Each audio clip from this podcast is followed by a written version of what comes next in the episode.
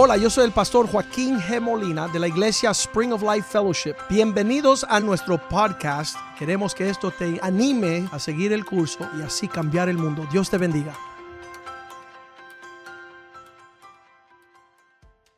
Padre, te damos gracias por este día de congregarnos en tu casa, reunidos con tu pueblo según tus mandamientos, oh Dios. Tú has dicho que no dejemos de congregarnos como muchos tienen por costumbres. Pero estamos aquí, Señor, para que tú completas la obra en nuestras vidas de agradarte a ti en todo. ¿Qué le vale al hombre ganar todas las cosas en este mundo y perder su alma, oh Dios?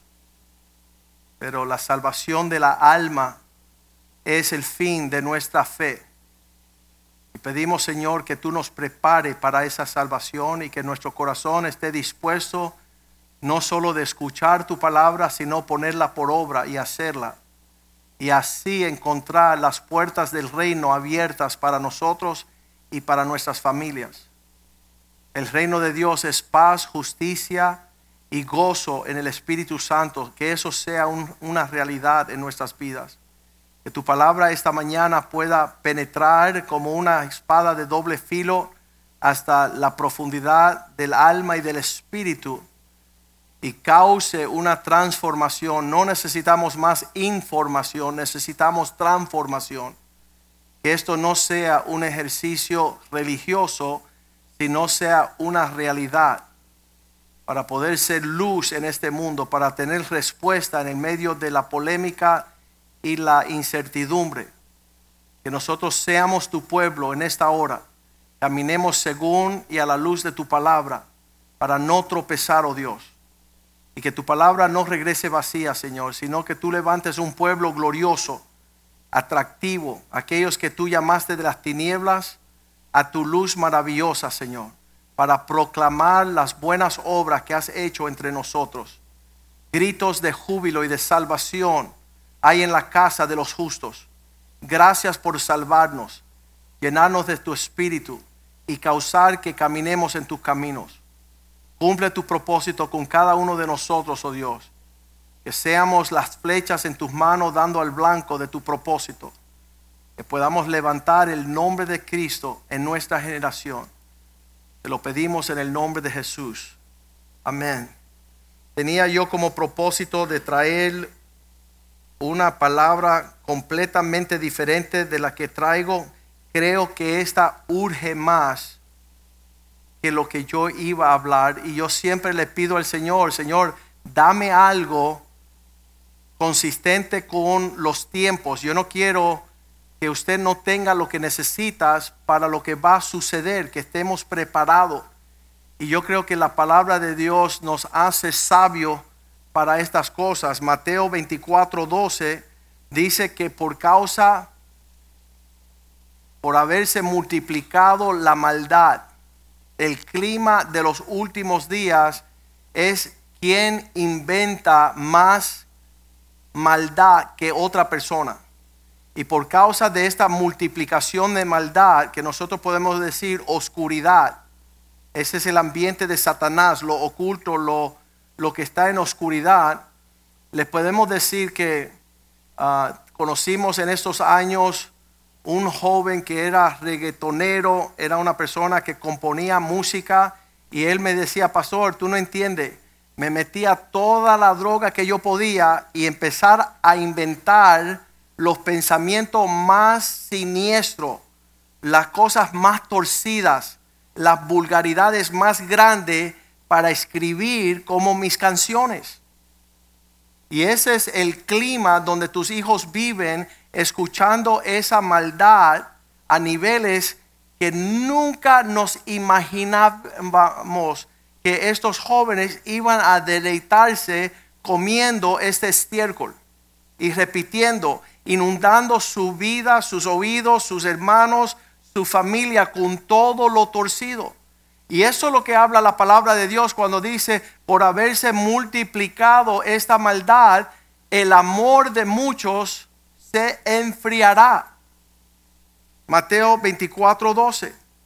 El amor de muchos se enfriará. ¿Por qué el medio ambiente en multiplicarse la maldad empieza a desenfrenar al ser humano a no guardar su porte? Eso es un mensaje, créalo o no, sobre la necesidad que nosotros perfeccionemos el amor. Pero sabes, no conocemos el amor porque el amor no existe en un ambiente egoísta. La famosa cosa que sucedió en nuestra iglesia, un joven que le encontró una jovencita y dijo, me quiero casar con ella, y empezó a escribir 100 cosas y le mandó diciendo, si tú haces todas estas cosas para mí, yo me caso contigo. Y ella estaba animada, llegó a la oficina, pastor, ¿se quieren casar conmigo? Mira la lista que tengo. Yo le agarré la lista y la rompí. Y le dije, ve y vuelve a ese malvado y dile que son las 100 cosas que él va a hacer por ti. Porque el amor es no lo que te hacen a ti, sino lo que tú le das a tu cónyuge. Eso es perfeccionar el amor. Pero el ambiente este dice que la maldad, lo, vulgar, lo tenebroso, toda la expresión de Satanás se va a multiplicar esto causa que el amor se enfríe. ¿Qué significa? En vez de ser más dadivosos, las personas son más egoístas. Están buscando satisfacerse a ellos mismos a costo de los demás. Y eso es el ambiente, acuérdense bien, que Cristo dijo, un nuevo mandamiento os doy, que se amen unos a los otros. ¿Cómo nuestro amor va a menguar si Cristo dice que tiene que aumentar? Cuando le vinieron a preguntar a Cristo, ¿cuál es lo más importante? Olvídate de todo lo teológico, todas las enseñanzas, toda la ley hebreica, todos los sacrificios. Dinos ya, ya danos las cosas pan, pan. Y él dijo, bueno, está bien. Amen a Dios y amen a su prójimo. Que la manifestación de amor sea la expresión que tú tengas para con Dios vertical y para la humanidad, tu prójimo, que salga por tus poros esta manifestación que se llama amar, la cual no existe en tiempos presentes. ¿Por qué? Versículo 10, Mateo 24, 10 dice, muchos se ofenderán y se entregarán los unos a otros y se aborrecerán cuando hay una ofensa, que es la palabra tropiezo, cuando alguien tropieza tu amor, tú le pones las mirillas y dices enemigo, enemigo. Entonces todo lo que hay en mí va en contra de ti. ¿Por qué? Porque me ofendiste. Yo que iba bien en mi bicicleta, me causaste tropezar. Yo que venía bien contento, tú te traspusiste y causaste que yo tropezara. Y dice, serán desleales. Cuando alguien te ofende, ya no será tu enemigo perpetuo. Tú lo marcas. En esta conferencia fue cómico. Yo estoy enseñando en Colorado, hay como 100, 150 hombres. Y de repente se levanta un viejito y empieza a gritar, oye, yo te dije, porque yo... Y uno cuando tiene esa ocasión, tú no sabes si él viene a darte un puño si te viene a dar un abrazo, si tú le recordaste de, yo no sé qué, pero yo enseguida, como en la computadora de los cines, enfocaba, no enfocaba, abría, eh, le doy piñazo, le caemos encima de pilita, o eh, y él lo que estaba felicitando. Él estaba tan emocionado que, que él estaba gritando, yo puedo creer, pues yo hace años quería que los hombres fueran íntegros. Y ahí me di cuenta que no estaba dando un gran aplauso en su forma de celebrar, ¿no? Pero al principio pensaba que estaba ofendido. Y yo tenía que asesorar así como el Terminator, ¿lo mato o lo felicito? Le caemos, le doy la señal a los hombres o... Pero es así, nosotros estamos tratando de identificar dónde estoy bien recibido, dónde me están abrazando, dónde me... Yo me acuerdo cuando llegó el pastor Oscar, el primer día, le digo, ¿sabe qué? Basado en lo que tú me dices de la historia de tu vida, tú necesitas que yo te ayude a ser un hombre. Y de repente cerró la mano para darme un piñazo. Karate cinta negra. Y cuando yo vi a ese hombre que me quería pegar, yo le digo, qué, qué, qué tremendo es la vida. Yo te quiero ayudar y tú me quieres golpear. Yo te estoy tirando una, una invitación y tú lo que quieres es agredirme. Entonces eso, para que ustedes sepan, el clima de los últimos días es en base de enfriar el amor por multiplicar la maldad de muchos, pero esto comienza con muchos se ofenderán. Es esa palabra tropiezo. Entonces tú sabes y yo sé que nos levantamos todos los días para leer el periódico para, ver quién vamos a aborrecer. Aborrezco los demócratas, aborrezco los republicanos, aborrezco los, los independientes, aborrezco los gordos, aborrezco los flacos, los comunistas, los capitalistas. Toda la expresión de todo lo que le vamos a empinar nuestro cañón y nuestro misil como enemigo. Pero pocos hay, un pueblo peculiar, cuyo mandamiento es ámense los unos a los otros. ¿Quiénes son esta gente? Son los locos. Porque nadie ama a su enemigo.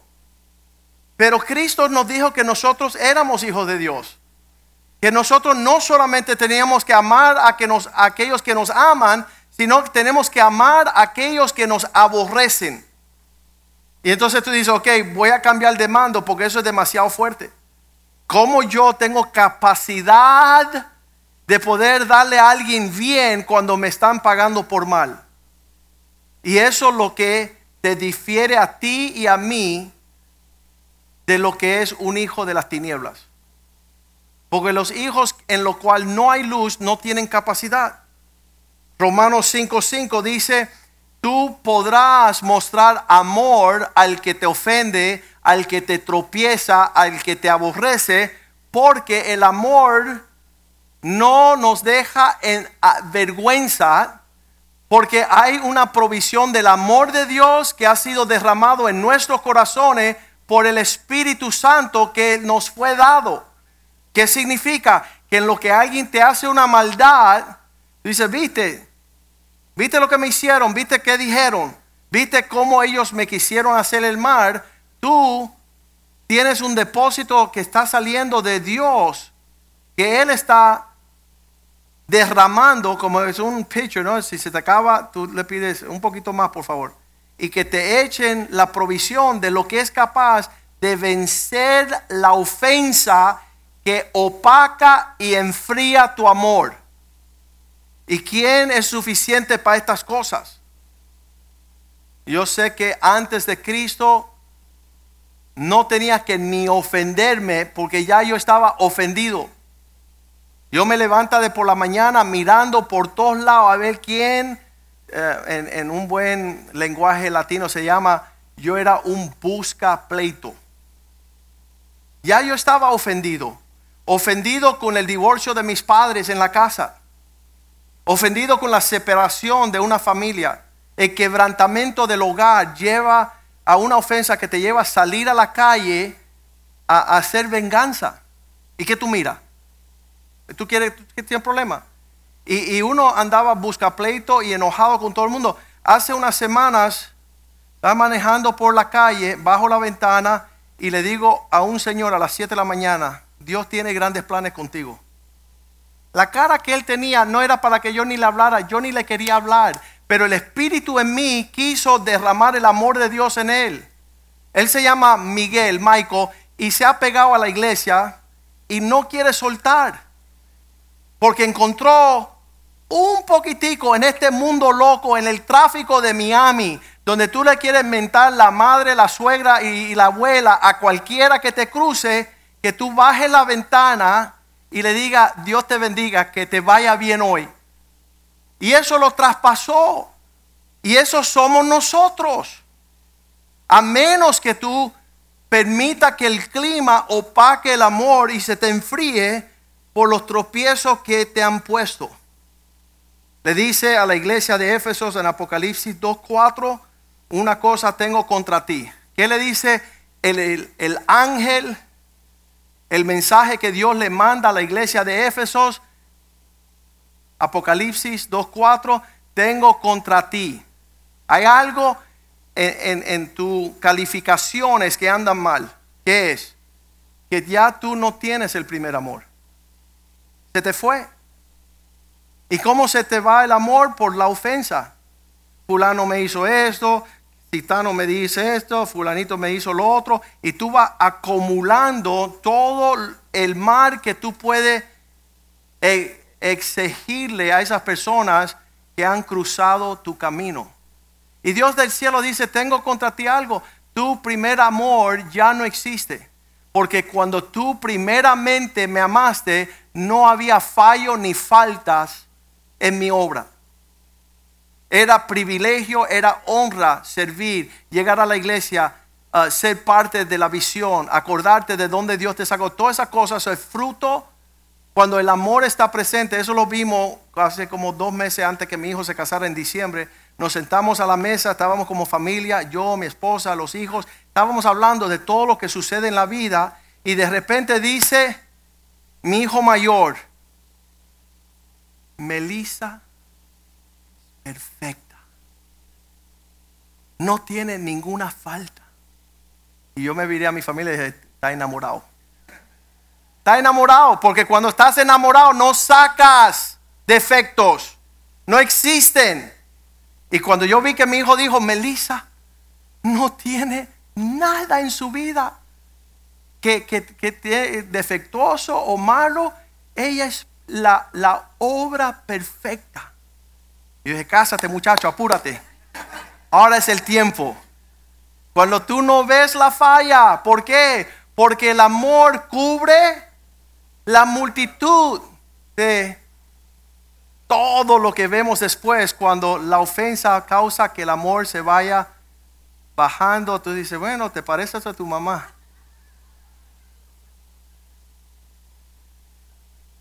Antes, no, te parece como la princesa, la reina esa. Y después pasan los años, oye, se me está pareciendo que tú y tu mamá son igualitas. Qué horrible.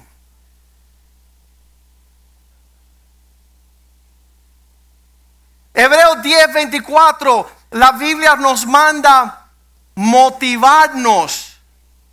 Empiecen a hacer investigaciones, considerémonos.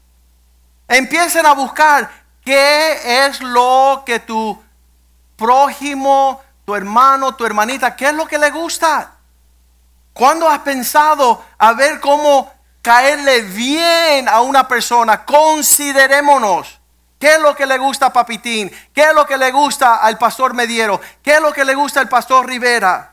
¿Cuál es su deleite para caerle en el lado bueno? Muchas veces el pastor Rivera se ha parado aquí y dice, mira, jueguen con la cadena, pero dejen el mono tranquilo. En otras palabras, no se atrevan a meterse conmigo porque no le irá bien. Y eso es lo que está diciendo este versículo mídense, averigüen, investigan cómo se pueden estimular al amor. No, no, no, no, nosotros lo leemos al revés. ¿Cómo le podemos sacar el quicio a las personas para verlos ah, como gorila? ¿Han visto una persona gorila? Yo no quisiera ver Evet Bravo. Yo no lo quisiera ver, le quiero caer súper bien que no se acuerda de, de, agarrar bates y acabar con, con la existencia. Entonces considerémonos cuáles son los detalles que cada uno, ¿sabes? Había aquí en la iglesia dos hermanitas, las dos se ofendieron y se fueron. Pero escuche bien, estaba una contra la otra, una contra la otra, constantemente. Finalmente hicieron, ¿cómo se dice? Una, un arreglo de paz, una regua. Ustedes saben. Un acuerdo de paz donde no se iban a disparar. Las gatas, ¿verdad? Las gatas se pelean. Ok. Y en una ocasión donde todo estaba en paz, por ahí viene bailando una. Y bailando, bailando en la línea del baile. Y estábamos celebrando. Y una que no baila. Que nunca baila. Que no se le ocurre ni dar el primer paso. Y cuando esa fulana vino por ahí y la encontró aquí adelante y le dijo, vamos, baila conmigo, para hacer las paces. Pero ella tenía que saber que esta no baila. Y cuando una no baila y la otra quiere bailar, es una guerra de ofensa. Y yo le decía, fulana, ¿qué se te ocurre 15 años que tú viste que esta no baila a sacarla a bailar? Tú estás loca. Porque nosotros tenemos que saber por el lado que las personas te caen bien. Y la mayoría de las personas, todo le caen mal. Entonces evítalos. Mira de lejitos. Y no tenga tropiezos. Porque te vas a quedar. Porque la medida en los últimos días es no enfriar el amor por la ofensa, es no ofender para que el amor aumente. Un pastor por ahí dice, el único que tiene permiso para ofender a la gente son yo, el predicador, con la palabra de Dios, que se ofendan ahí. Pero fuera de ahí, la experiencia de la iglesia debe ser un lugar de grato agrado. Y en el primer amor tú sientes eso. Ay, qué iglesia más tremenda. Mira, ni pidieron ofrenda. Y entonces pasan cinco años y dicen, me voy de este lugar. ¿Por qué? Están ofendidos. Buscaron el lugar donde tuvieron la oportunidad de satanificarse. Llegaron a ser demonios y dejaron de amar al pueblo de Dios. ¿Quién hizo la obra? El infierno. Está estratégicamente buscando como un sniper cómo darle al corazón de cada uno de los hermanos para ofenderse. Un nuevo mandamiento os doy. Oféndanse los unos a los otros. No. No. Y hay que ser torero en este lugar para no ofenderse. Uh, cuidado. Eh, ¿Cómo se llama la película esa? Hace el tipo así. Matrix. Los balazos para que tú puedas sobrevivir, tiene que... Y eso hemos llamado esta prédica, ofensas, amor y victoria. ¿Cómo tú puedes soportar? ¿Sabes lo que hace una persona? No soy parte de una iglesia para no ofenderme. Te quedaste. Satanás obró lo necesario en el clima para descalificarte de ser el pueblo del Señor. Porque estamos supuestamente de vencer en este criterio. Dice Hebreos 10, 24, considerémonos los unos a los otros para estimularnos al amor y a las buenas obras. Eso significa crea un ambiente donde las personas tienen el ánimo de participar tienen el ánimo de ser parte de un equipo que prefieren amarse que aborrecerse. Quieren seguir aquel que nos amó primeramente. Versículo 25, ¿en qué clima? En la congregación, no dejando de congregarnos. ¿Qué pastor? Yo puedo amar a todo el mundo. Amo a los chinos, a los musulmanes, amo a la China comunista, amo los socialistas, amo, yo aborrezco a Fernanda. Estoy ofendida, fíjate, de esa puerta para allá no, no cruzo porque no la quiero ni ver. ¿Y por qué? Porque yo creo que Satanás hace una interferencia entre ti y la persona que juntos van a ser mucho más gloriosos que separados. Y para separarte de esa persona, ahí va la chinata de la ofensa. Un día fui para allá y me dio un chicharrón mojado. Y lo hizo adrede. Mira que yo traté de superar ese pensamiento, pero no pude porque mira, no había crunch. Y ya esa ofensa te mató, me dio un helado derretido. Y me manché todo y ella siguió como si nada. ¿Sabes? Buscando la oportunidad de cómo ofendernos. Mira, me sentaron allí detrás de la columna donde no veía el pastor. Y tú buscas la oportunidad de la ofensa, ¿sabes? Son 150 mil. Por eso Clarita dice, me río de los peces de colores. No voy a permitir que venga alguien a dañar. Yo he estado como pastor parado allí en San Luis, a la entrada de la iglesia, en el cuando estaba comenzando el servicio. Yo estaba ahí, no sé ni por qué, pero yo creo que el Señor me mostró algo. Entrando por la puerta una señora, la otra le dice, mija, ¿qué te pasó esta mañana? Mira qué feo está tu pelo. Ese fue el saludo. Y yo he estado en muchas fiestas, en muchas casas, jamás yo he visto una persona ofender al que entraba de primer instante. Y yo creo que esa señora pensó, bueno, deja ofender antes que me ofendan. Pero yo no lo podía creer. Y yo decía, si yo fuera la mujer con el pelo torcido, jamás vuelvo a esta iglesia. ¿Cómo eso te deleita a ti poder tener security clearance? Security clearance es tú tener el código de cómo presionar los botones para que la persona se endemonie y te mande para el infierno. Y tú lograste tu objetivo porque no sabes cómo estimular al amor, a las buenas obras. En congregarte como algunos tienen por costumbre. ¿Qué tienen por costumbre? Dejar de congregarse. Si no lo opuesto, exhórtense cada uno, tanto más que tenga el tiempo viendo que se acerca el día de la venida de Jesús. ¿Qué quiere ver Jesús cuando regrese? Que por tus poros el amor de Dios se derrama hacia aquellos que son los más difíciles de amar. Son difíciles. Ay, ahora tengo que encontrar qué sabor de helado le gusta a este infeliz. Le traje chocolate, no lo quiso. El de coco tampoco, el de mango tampoco, el mamey tampoco. Este tipo que se vaya para el infierno ya con todo el diablo. Porque Dios me pone a mí a tener que servir al insoportable.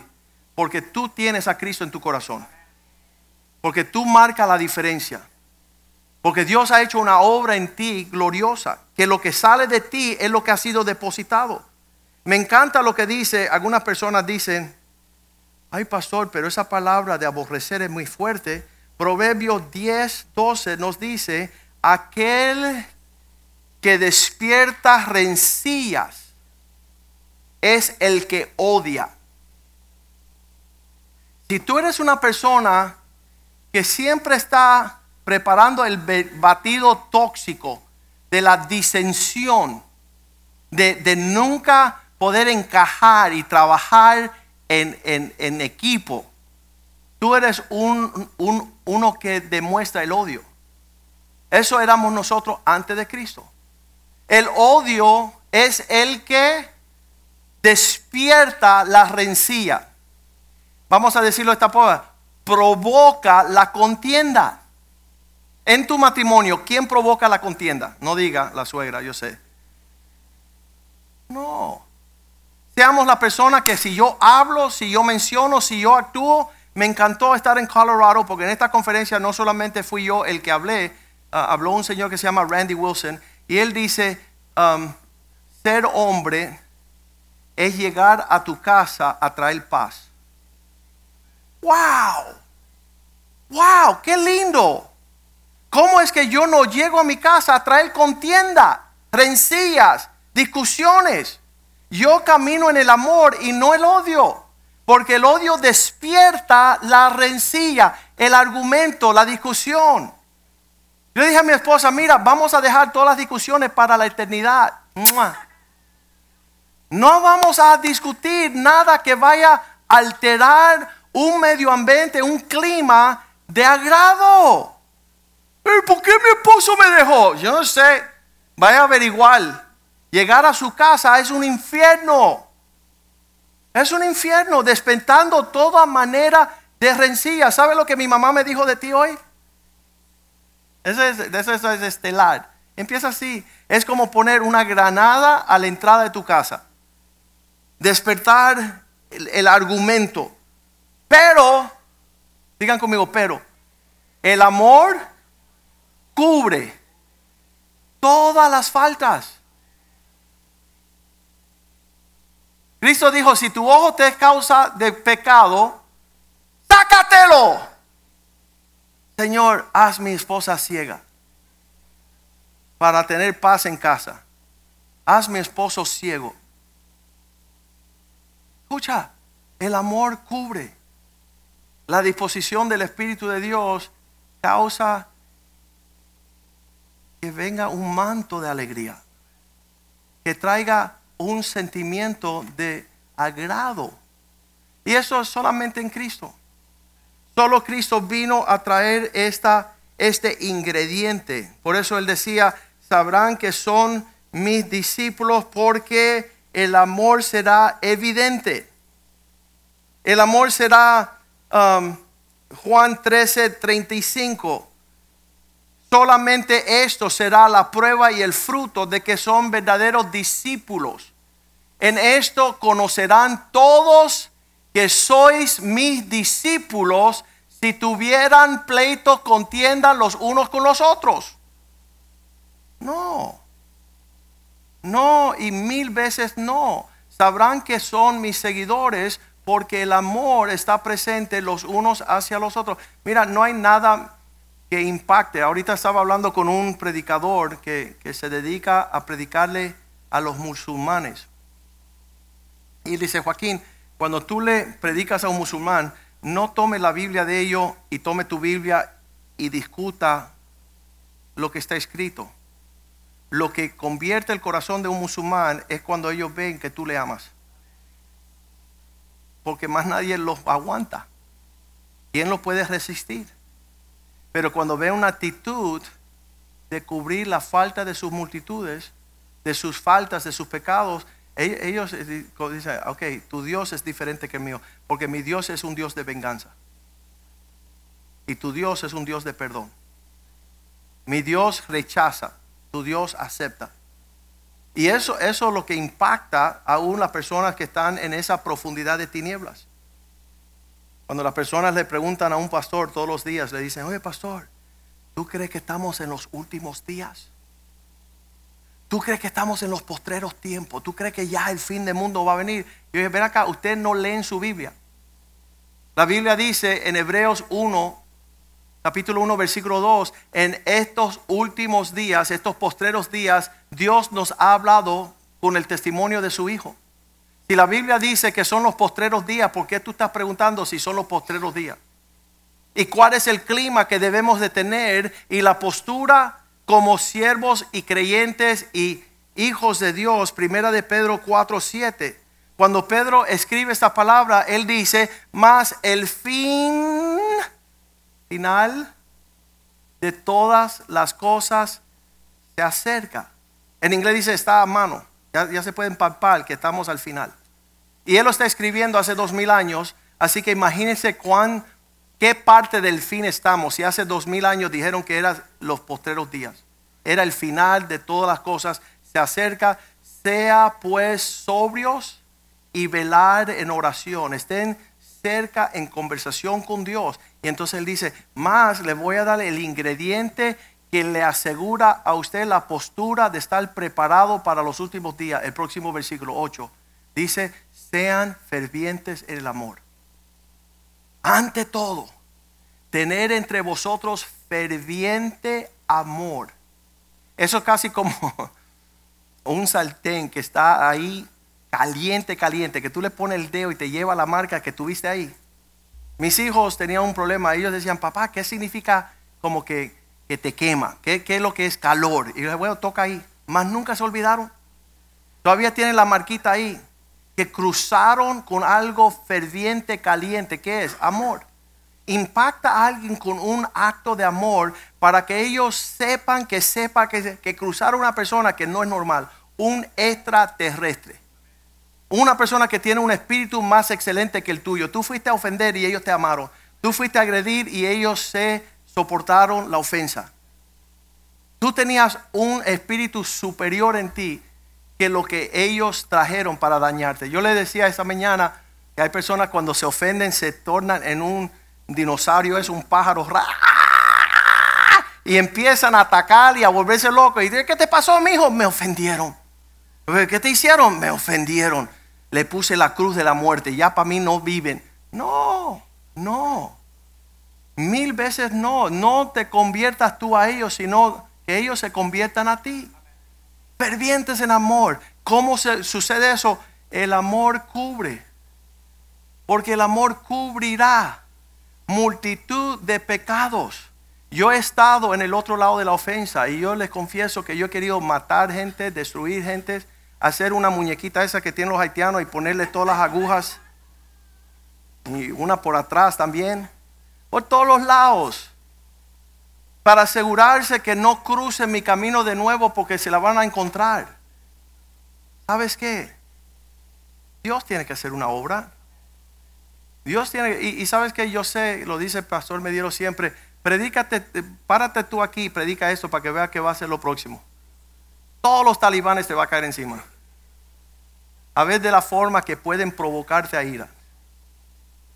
Y de todas maneras de ofensa vendrán. El amor de muchos se enfriará, pero no el mío. Los americanos me enseñaron a decir, I can't afford it. No me puedo dar el lujo de perderme lo que Cristo tiene para mí por un necio que cruza mi camino.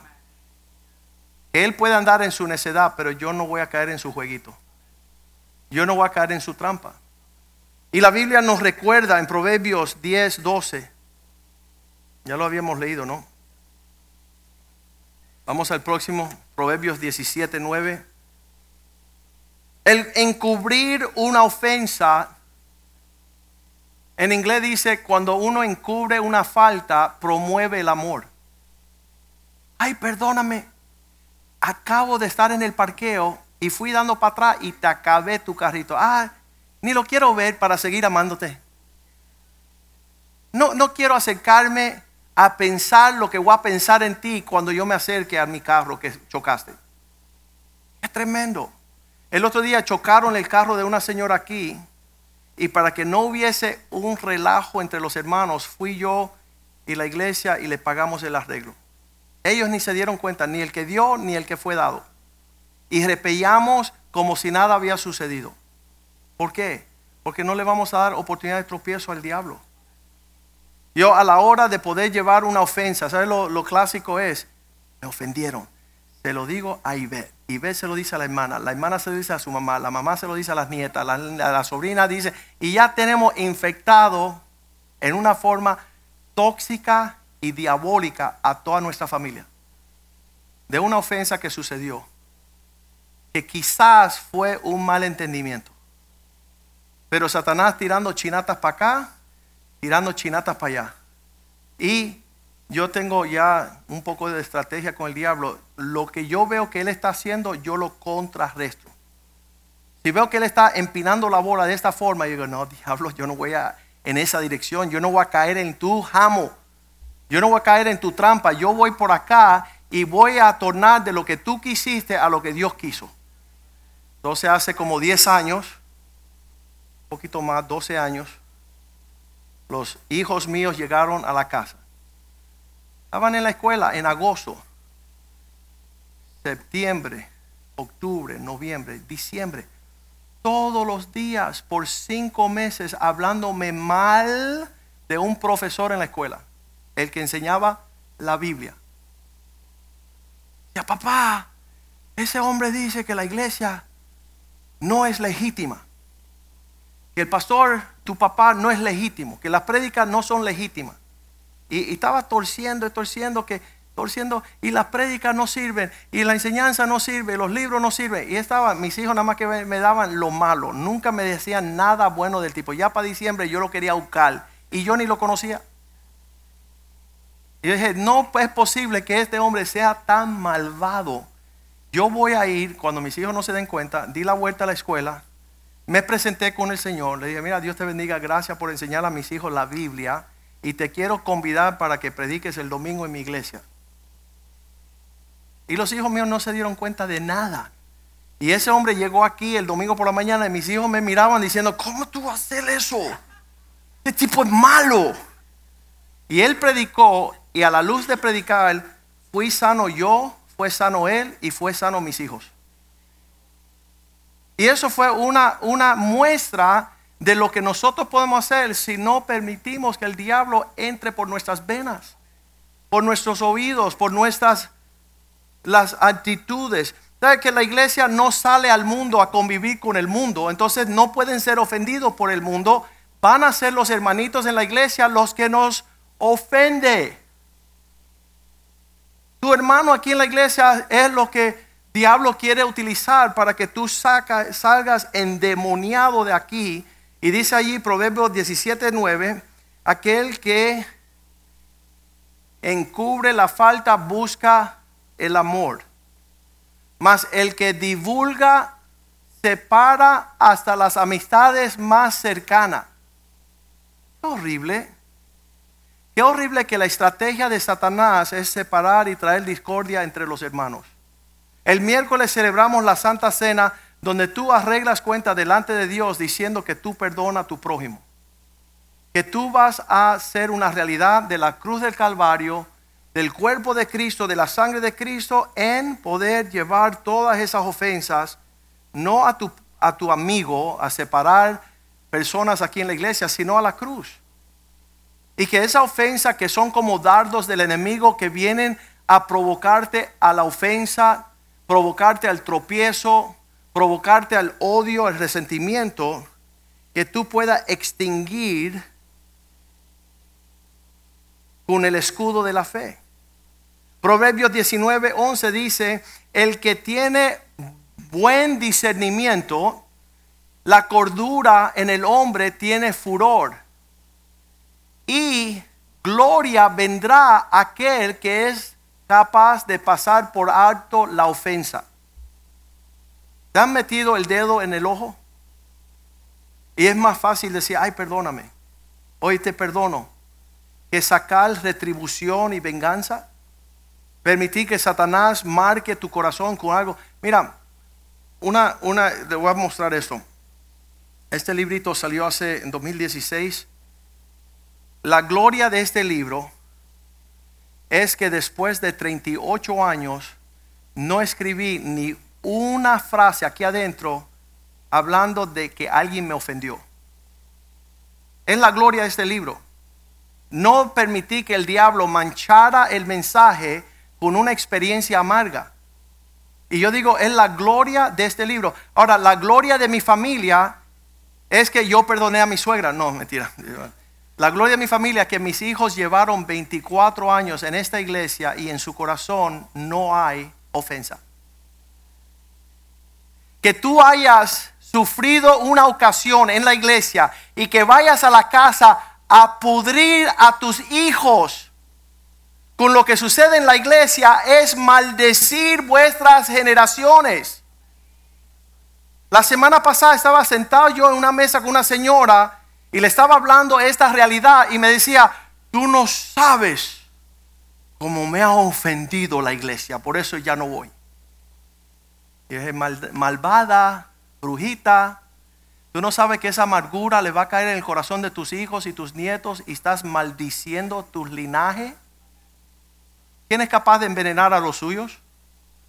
Una persona sin amor. Es que gloria a este libro. Yo le doy gracias, Señor. Mm, Gracias, Señor, que en este libro yo no marco el corazón de los hombres en la tierra con experiencias amargas personales, de rechazo y de golpes y de menosprecios. No permití por 20 años una separación con Richie. Que cuando él llegó a esta iglesia, dice que él se maravillaba de todo lo que le amaban a él.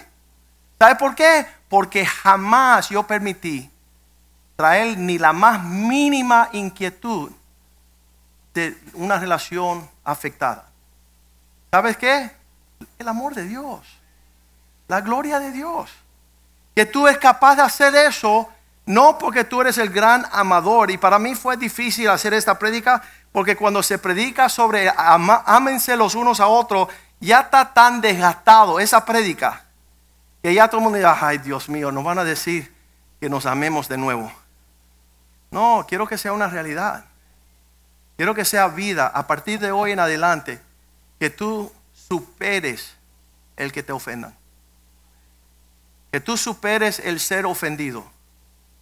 Que tú no seas esas personas, eh, se describieron algunas personas que entran a la iglesia como porcupines, ¿cómo se dice eso? Gato espinos puerco espinos, que tienen tan locos por hincar a alguien con una tenaza, una cuestión de esa, de, mucho dolor y de mucha amargura, que cuando te traspase, tú no te olvides. Y entonces dice el pastor Oscar, nosotros los siervos de Dios somos los encargados de quitarle todas esas Así que lo abrazamos bien duro, para que se nos pegue todo, para que librar al pueblo de esa amarga experiencia. Porque muchas personas no saben que cuando entran a la iglesia vamos a sufrir, vamos a padecer, vamos a ser traicionados. Y nosotros tendremos que tener un carácter diferente. Una disposición que mi Biblia dice que es la gloria de Dios. Proverbios 19:11, mirar por alto a la ofensa. Es su gloria pasar por alto que me ofendan. Sabes que no, no te hagas, como dice el pastor Mediero, no se hagan los guapos que ahora nadie me va a ofender, yo soy la mujer maravilla. No, tírense al piso y empiecen a llorar. Y digan, Señor, hazme más como Cristo. Que lo ofendieron, mas Él no ofendió. Lo persiguieron, mas Él no persiguió. Él no permitió que nada viniera a un jaque mate para destruirlo en su andar en Cristo. Proverbios 18, 19, un hermano ofendido es más tenaz que una ciudad fortificada. Como una muralla. Cuando tú ofendes a un hermano, pueden creer que hay personas, esto lo vamos a dar como hipótesis. ¿Habrán hermanitos en esta iglesia que no se saludan? Signo interrogación. ¿Cómo? En base de esto, ¿cómo se ocurre levantar calumnia para decir, no lo miro? Fíjate que ni sé que está aquí. No le doy ni la oportunidad de un acto de presencia. Mira, mira, no lo miro. Y que lleven años, no voy a la gala de Crisma para no verlos. No sea que me sientan al lado de ellos, ¿cómo se atreven? Y que esas actitudes apestosas en las narices de nuestro Dios. En lo que nuestra vida grata sube como un aroma, todo lo demás es un mal olor en su presencia. Y nosotros lo tenemos como un derecho que tenemos. No, mira, lo tengo aquí, mira ahí está la ofensa. Mira, tengo, no la suelta, no la suelta. Suéltala. Y flochéala por el toilet. Para nunca más ser acordados. Me cuento que en una ocasión en la Santa Cena venía un hombre, un muchacho, y siempre, toda la Santa Cena, él me buscaba. Y él me decía, dice, oye Joaquín, perdóname. Y yo decía, pero ¿qué yo te hice? dice, no, no, es que yo te odio. Él me decía a mí, yo te odio a ti. Y dije, bueno, está bien, mi hijo, yo te perdono, no peques más, dale. Pero ¿qué yo hice para retirar? No, tú no hiciste nada, si me caes re mal. Tu persona la aborreco. Tú no hiciste nada, pero yo te voy a ti y, vaya, te odio a muerte. Perdóname, Santa Cena. Yo dije, hermanito, está bien, Dios te bendiga.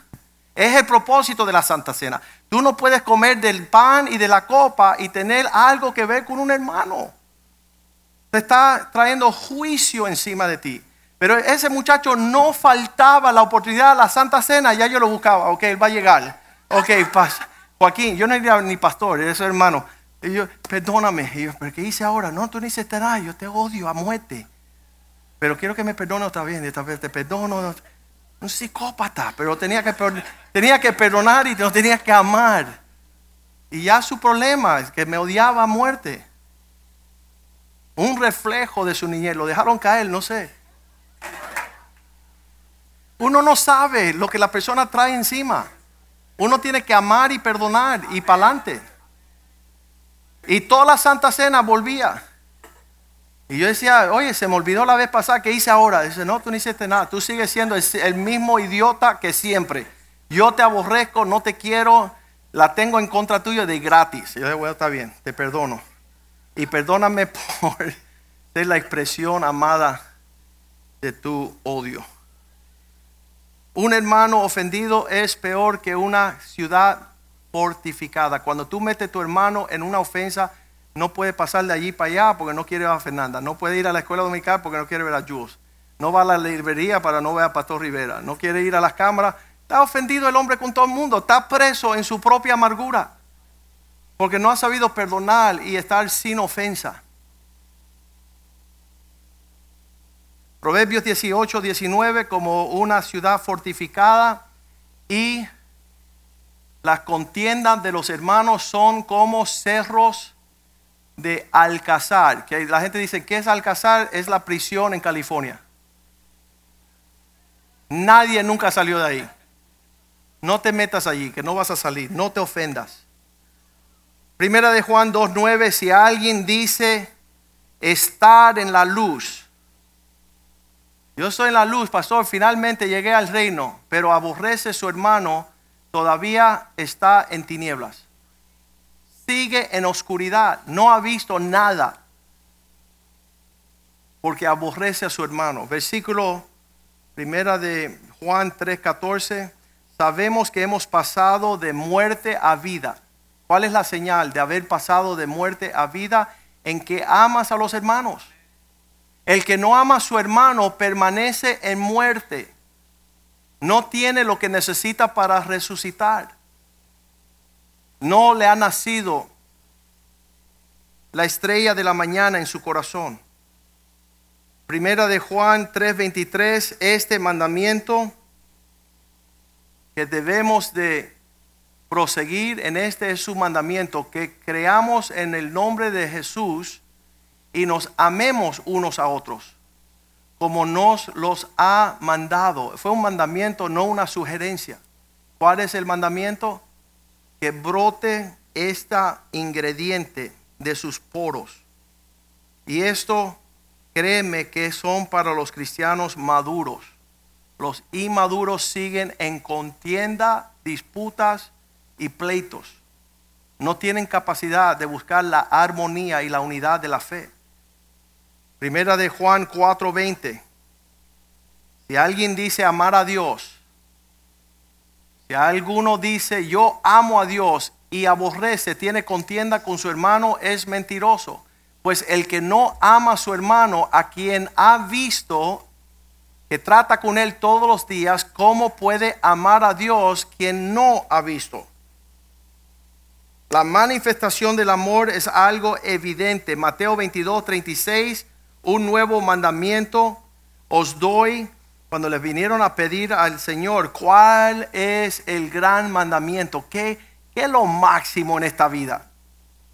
Cuando me dice un pastor, amigo mío en esta ciudad, nos encontramos a almorzar y él dice, Joaquín, ¿te has dado cuenta que hay unos misterios desconocidos por la profundidad de la revelación y de la espiritualidad que tienes que alcanzar.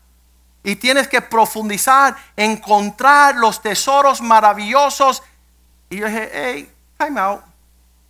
Mira, yo todavía estoy tratando de amar a Dios sobre todas las cosas y amar a mi prójimo. Yo, yo no quiero profundizar esa teología y esos misterios. Y ven acá, ¿qué fue el primero? ¿El dinosaurio o el extraterrestre? Mira, yo, yo no voy a entrar en esa polémica. Mi meta es entregarme totalmente a Dios y tratar de soportar los difíciles, los que andan con contienda, porque yo no quiero ser excluido de la obra de Dios por causa de alguien que venga a traer un tropiezo. Decía un hombre, llegó a la iglesia, ¿ustedes son calvinistas o ustedes son según Armenia? Y decía, mira, ¿sabe qué? Somos los que te vamos a votar de aquí. Yo no sé lo que tú estás buscando, pero aquí estamos tratando de amarnos los unos a los otros. Yo, no, me mezcle la cosa porque yo todavía estoy, estoy tratando de soportar a los difíciles.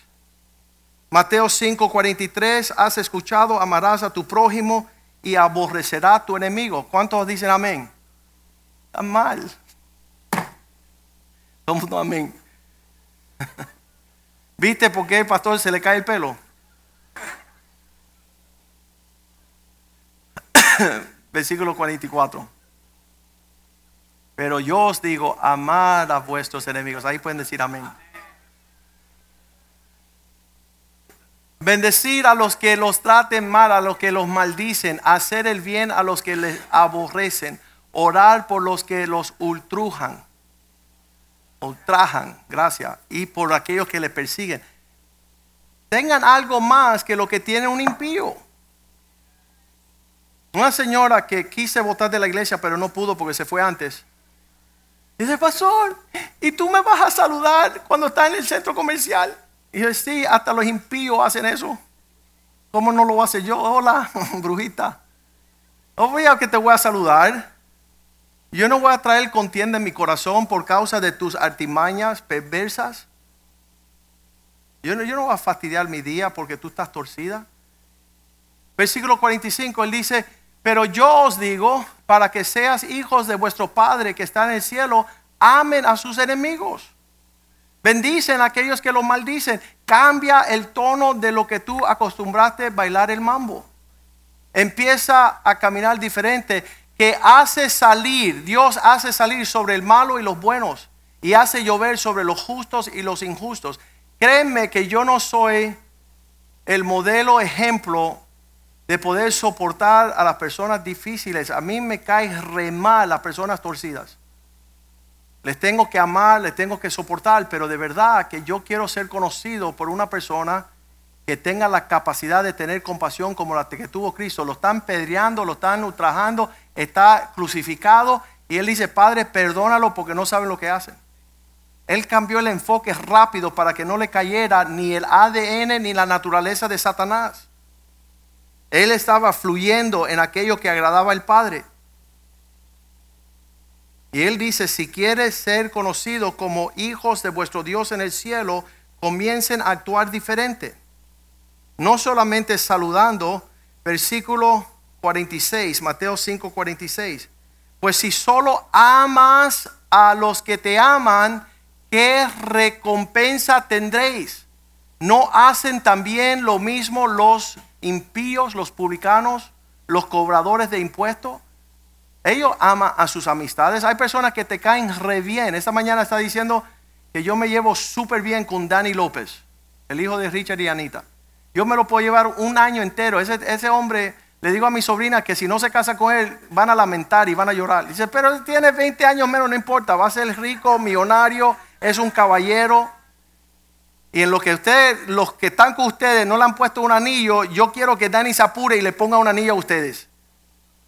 Para que se casen con un caballero digno de cualquiera dama que va a cambiar el mundo. Se van a comer bien con Dani. Las otras van a sufrir hambres. Pero sabes qué? Amar a una persona que te cae bien, no hiciste nada. La cuestión es, versículo 47, los publicanos hacen lo mismo si saludáis a vuestros hermanos solamente, ¿qué hacéis de más? ¿No hacen también los impíos igual? Versículo 48. Sed pues vosotros perfectos, como vuestro Padre que está en el cielo es perfecto. Empiecen a caminar en madurez. ¿Qué es la madurez de Cristo? Romanos 5, 7. Mirad el amor con cual el Padre nos amó ¿Tenemos bien? Romanos. Ciertamente,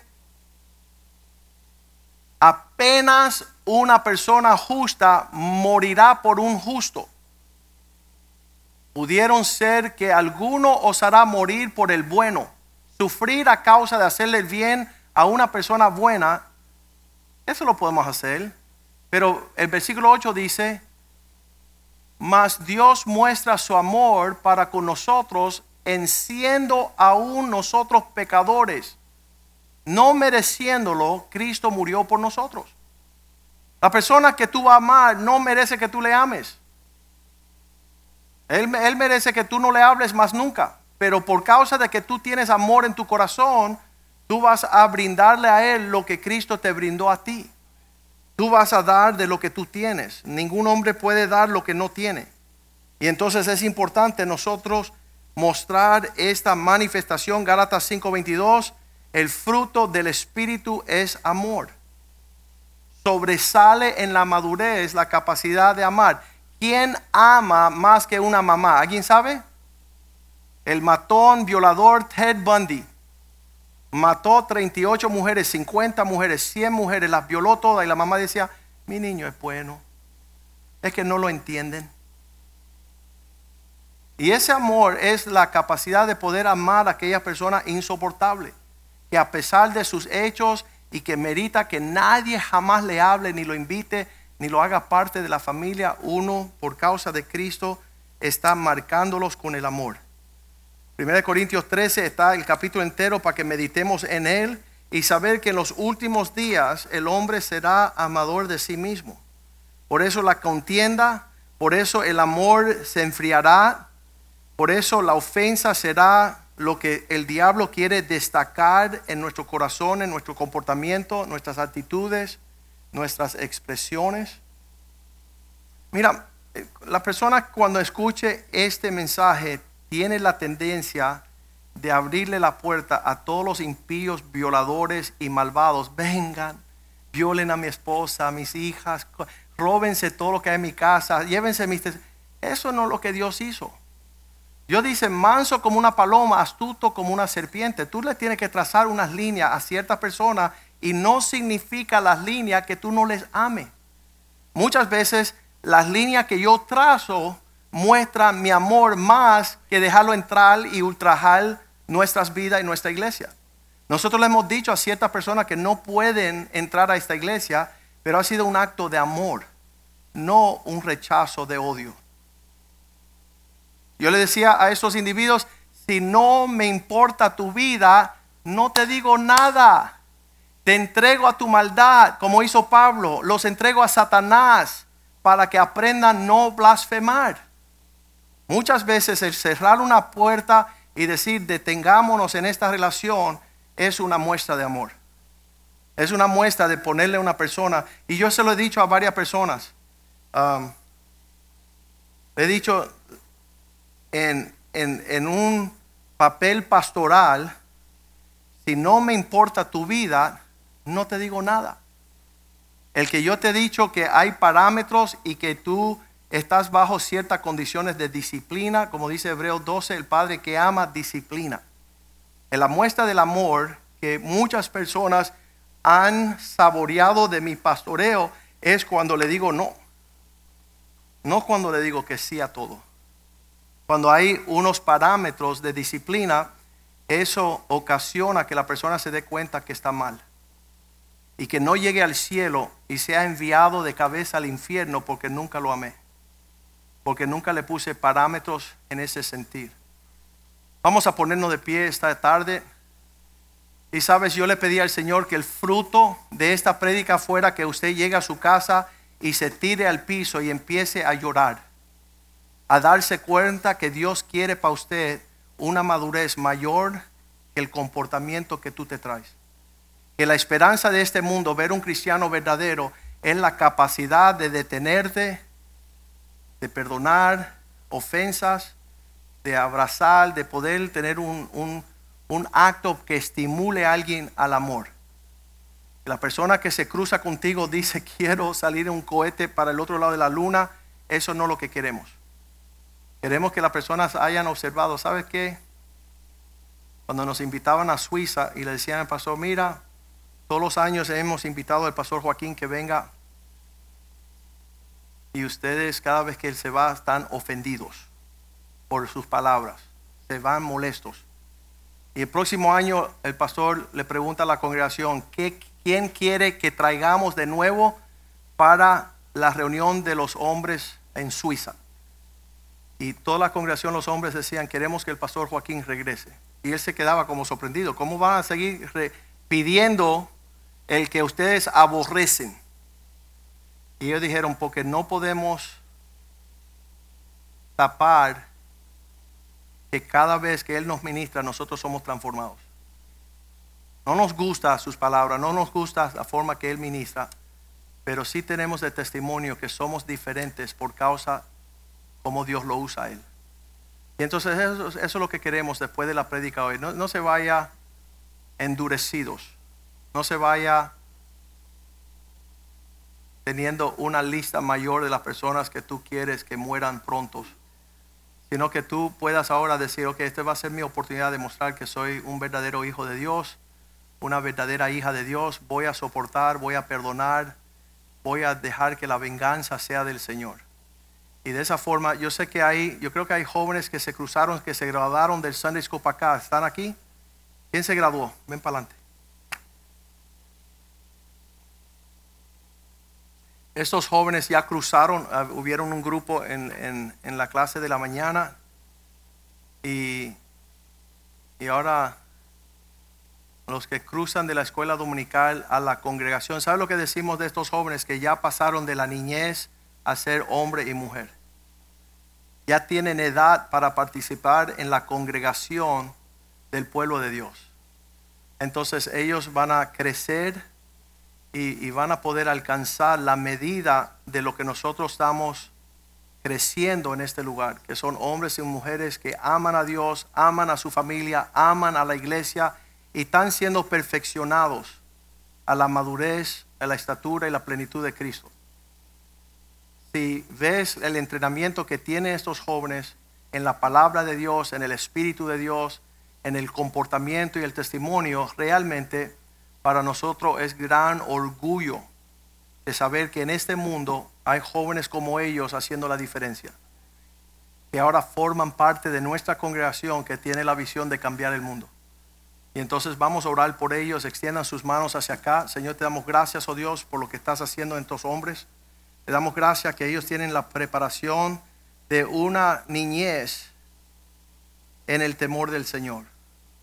Que ellos conocen tu espíritu, que ellos conocen tu palabra, que han sido adiestrados a respetar, honrar, ser obedientes, desear lo excelente de esta vida, Señor, de no ser manchados con las perversidades del mundo, Señor. Manténlos puros, manténlos santos, manténlos como José en Egipto y Daniel en Babilonia, que puedan ser guardados para ser tus príncipes en la tierra, Señor. Ellos puedan caminar en la instrucción que han recibido. Te damos gracias por Yuri, oh Dios, que también se une a la congregación como una sierva, como una doncella que te ama, que ama a sus padres, ama a la iglesia, ama a su Dios, sus amistades. Señor, que ella pueda ser la muestra del ejemplo que las niñas de hoy tienen que seguir. Que ella sea un ejemplo de mansedumbre, Señor. Que ella sea un ejemplo de humildad.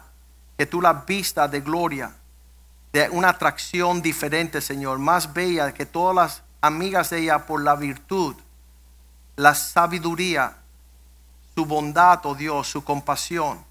Y que ella, Señor, pueda manifestar tu gloria y brillar, oh Dios, como las estrellas de los cielos que todas las muchachas le siguen su ejemplo y guarden su porte según su conducta y su proceder.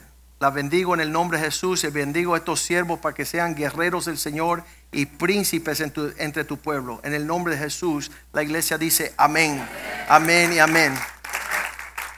You guys can go back to your seat. Padre, te damos gracias por lo que has hecho hoy aquí en tu casa.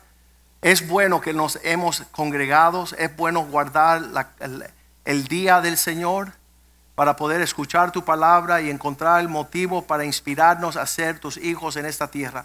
Perdónanos nuestras faltas, así como nosotros perdonamos a aquellos que nos han ofendido, Señor. Cúbrenos con la sangre de Cristo, lávanos, oh Dios, con tu presencia, con tu palabra, con tu espíritu. Que podamos, Señor, tener una fragancia en nuestras actitudes, nuestro comportamiento y que ninguna cosa haga tropiezo, Señor. Que no nos sentimos ofendidos ni ofendamos, oh Dios, a fin de crecer en el amor que tú deseas que esté presente en nuestras vidas. Te damos gracias, Señor, por esta meta del supremo llamamiento en Cristo Jesús y pedimos que tú prospere a tu pueblo para que ellos prosperen tu obra, Señor. Bendice este lugar como siempre lo has hecho. Danos abundancia, danos un terreno, un edificio, Señor. Danos la provisión de poder seguir en la obra del Señor, en el propósito de Dios, según tu misericordia y tus riquezas en gloria. Bendice los pastores, sus esposas. Bendice al pastor Richie Angie esta tarde a las seis de la tarde, Señor. Anima a los hombres, oh Dios, llegar a la conferencia de hombres septiembre 11, oh Dios. Que podamos hacer un acto de presencia de 300 hombres que están en serio con el tema de la hombría, el matrimonio, la familia y la obra de Dios en la tierra. Prospéranos y bendícenos. Guarda a mi hija en el Capitolio con su amiga Caterina, Señor, y trae a Iber y Rosy que puedan regresar a Miami atender el ministerio más importante de mi esposa que soy yo. En el nombre de Jesús, amén.